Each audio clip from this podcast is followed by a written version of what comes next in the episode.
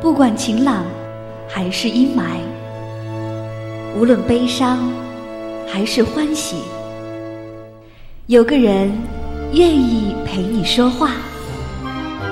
时光相逢，咫尺天涯。那些自由无用的灵魂，在音乐里互相抵达。这里是一弹一唱，新卓艺工作室诚挚出品。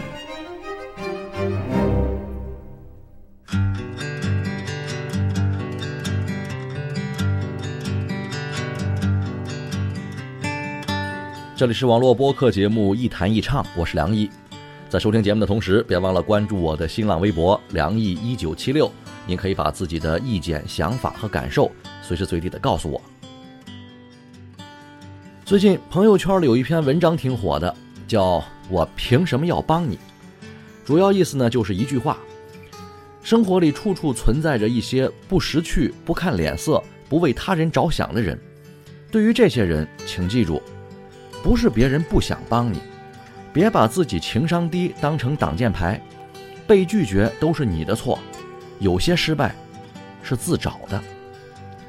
那看到很多朋友都在朋友圈里转这篇文章啊，我一下子呢也想起了我的一个朋友，这个朋友是出了名的好心眼儿啊，谁的忙都帮，什么要求都答应，几乎就没拒绝过别人。那按说这样的人。那个人缘应该挺好的吧？那前不久呢，他就闹心了，为什么呢？因为想休假了，可是最近单位里忙啊，刚想去给领导请假，这嘴还没张开呢，领导把工作就给你安排上了，这写好的假条就没好意思往外掏。后来我说，你呀就是好人做惯了，心太软，耳根子不硬，说好听点这是心地善良。那说难听点就是情商不高啊，不自信，太怕得罪人。说的再严重点这也是一种心理疾病，或者说是一种人格障碍。可惜的是，不怎么好治。所以有些人才会反反复复的麻烦你啊，一而再再而三的使唤你。那个别心术不正、人品不佳的呢，还可能会欺负你。说真的。这怨不得别人，还是自己的问题。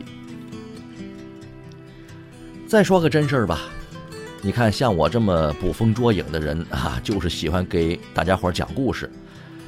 我也不怕得罪人了，因为这些事儿呢都是我身边人的事儿，所以哎也不能提人家的身份和名字。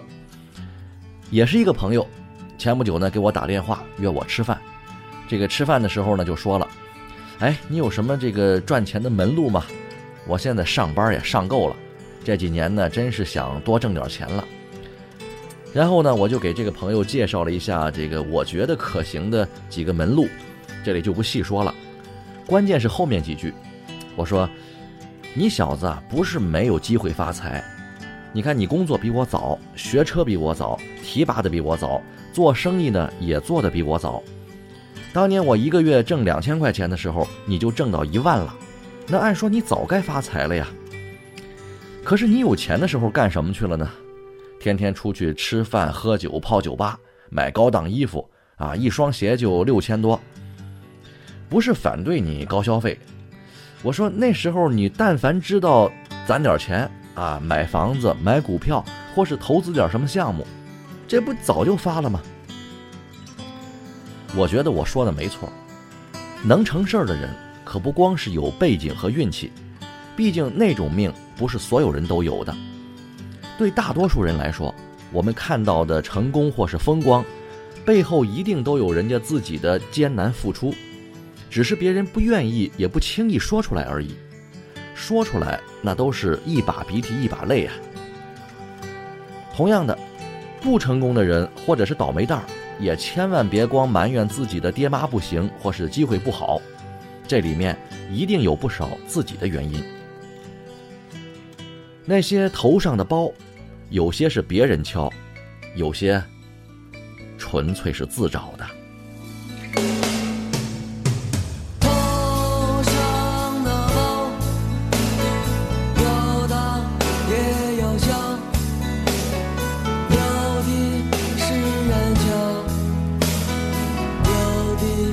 truth.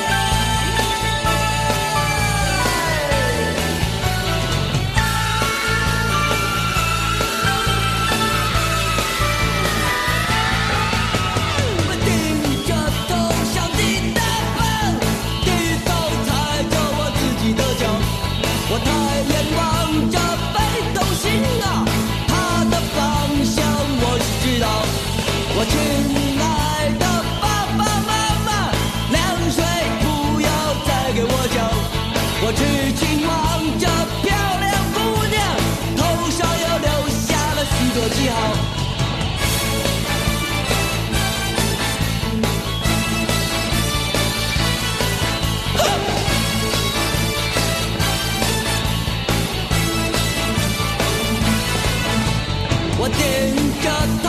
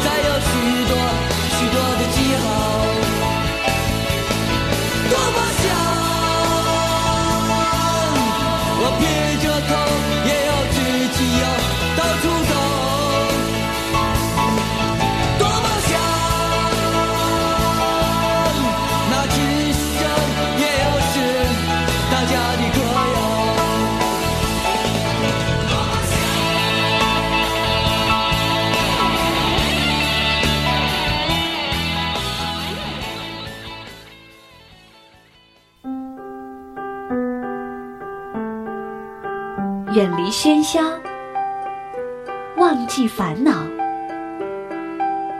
抛开身份，无论年龄，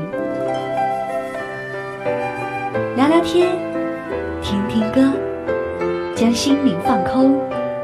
我在与你填满，我只做我的播客，你只做我的听者，简单释然。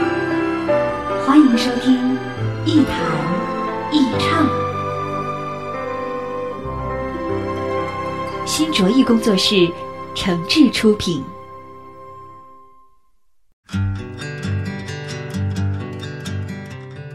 这里是网络播客节目《一谈一唱》，我是梁毅，欢迎各位继续收听。头上的包有大也有小，有的是别人敲，有的是自找。自己找的怨不得别人，可是作为我们自己也得注意，别没事儿在别人头上敲来敲去的。比如说啊，还是我一个朋友，一个公司的小老板，公司不大，但是效益呢还说得过去。虽然说这个做生意吧，有淡季有旺季，不能保证天天都赚钱，但至少也能慢慢的发展起来。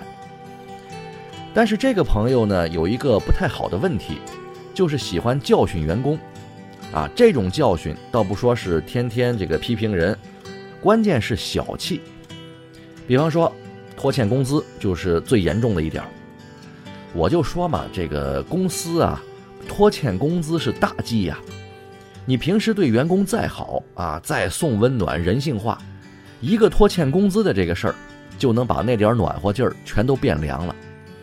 更何况，很多时候还不是到了揭不开锅的程度，这就更有点说不过去了。还有更过分的，这个朋友的公司请了几个员工啊，是外地的，那这个老板呢，就让几个小伙子住在公司里了。但是住在公司里可不是一分钱不花呀。啊，你的水电暖等等，这都不能停吧？老板呢就给员工收费。按说你要是给员工在外面安排个宿舍什么的啊，让他们自己拿水电费，这很正常，完全可以理解。但是本身住在公司里啊，你这个又不能单独分出个电表、水表来，这水电费呢就很难计算的那么清楚了。要是你大方点儿，那干脆这些小钱儿啊就。别计较了，可是偏偏老板呢是个小心眼儿的人，非得给员工收这个钱。那没有单独的水电表怎么办呢？就按月收，一个月多少钱呢？一个月收员工五十块钱，从工资里扣。这就不好理解了。要收这个钱，其实在道理上没什么问题，但是从情感上说不过去。这点小钱儿啊，扣出来让人觉得难受。你说员工要是违反了纪律，或是业绩没完成，你名正言顺的扣，他心服口服，你扣个千八百块钱也解释得过去。但是就是这五十块钱，而且还是个水电费，让给你干活的人心里就是不舒服。这就好比是别人不小心得罪了你啊，你不去好好的跟人家讲讲理，非得在人家头上扇上一巴掌一样，让人觉得没面子，心里不痛快。这是做事的方式方法问题，但同时也是个为人处事的问题。在别人头上敲这种包，让别人心里记恨你，好了伤疤也忘不了疼啊。其实啊，人都差不多啊。第一，都有好强心，希望自己比别人强；第二，都有自尊心，不愿意接受别人的压迫和欺负。但是这两种心都不能太强，既不能委曲求全。也别骑在别人头上拉屎，撞了南墙还不死心的，不一定都是勇士，也可能就是死心眼儿。那见了棺材不落泪的，也未必是好汉，也许就是没良心。一句话，人啊，有资本就可以任性傲娇，那没本事就得低眉顺眼一点儿，但就是不能既无知又傲慢。最后说点儿这个不好意思的和电视台不让播的事儿吧，啊，也是我自己的事儿。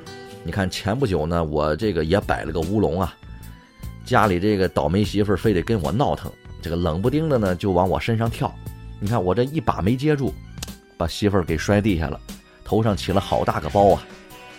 哎呦，你说让我这心疼啊！不过呢，我还是很严肃的安慰了他，给他说：“咱摔着不要紧，哎，有偏方能包治百病。”所以呢，这不赶快给媳妇儿这买了个包包嘛，啊，包治百病嘛，是不是？好吧，今天节目咱们就说到这儿了，下期再见。总算是流干了眼泪，总算习惯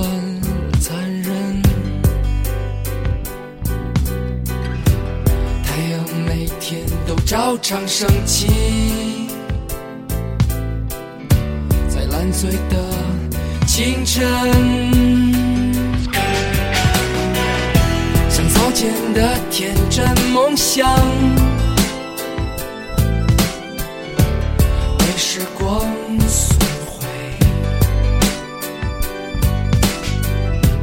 再没什么能让我下跪。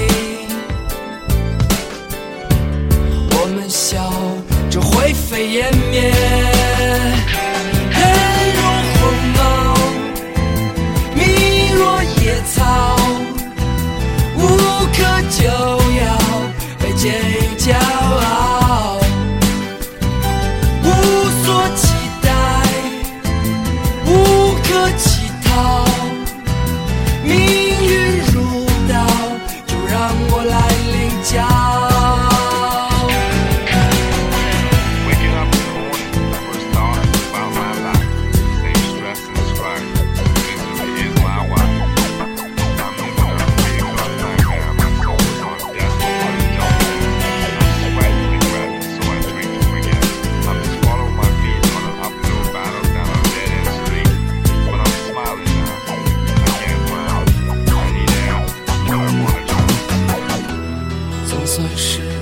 流干了眼泪，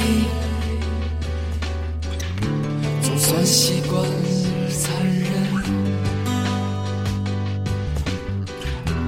太阳每天都照常升起，在烂醉的清晨。像早前的天真梦想，光损毁，再没什么能让我下跪。我们笑着灰飞烟灭，